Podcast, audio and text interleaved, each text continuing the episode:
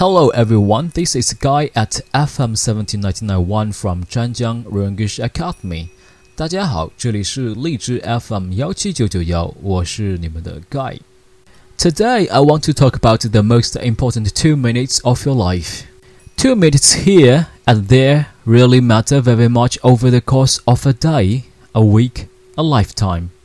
But there are two minutes you could spend right now that would have a huge impact on your life. I'll save you the suspense. It's two minute meditation.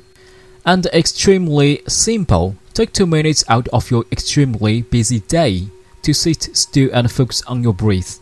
Just to keep the gentle fingertip of your attention on your breath as it comes into your body and then goes out. When your mind wanders, take note of that and then gently come back to the breath. That's it. No mantra, no emptying the mind, no perfect lotus position, no meditation hall or guru. Just to pay attention to your breath. No need to push thoughts away just to come back. That might seem too simple to matter much, and in truth, you won't get a miraculous effect after two minutes of meditation.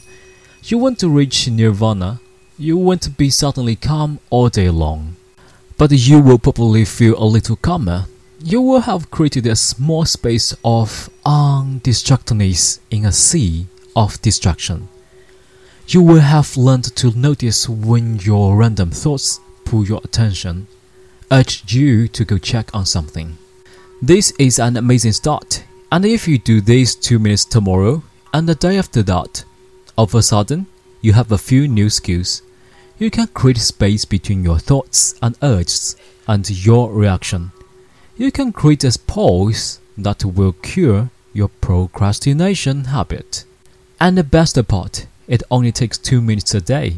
If you don't have 2 minutes to spare, you might want to loosen up your schedule. Thank you. And uh, that's it. This article is written by Leo Babauta. If you like this article, you can visit zenhabits.net. Z E N H A B I T S dot net to see this article and his other articles. Okay, that's it, and thank you for listening. 啊，跟原来一样，如果你喜欢这篇文章的话，你可以通过下载荔枝 FM，然后在里面找到幺七九九幺。 然后你就可以看到我们的公告栏了。公告栏里面呢有我们邮箱的地址还有密码，你可以进入邮箱下载这个这个文本啊。OK OK，See you next time，bye bye。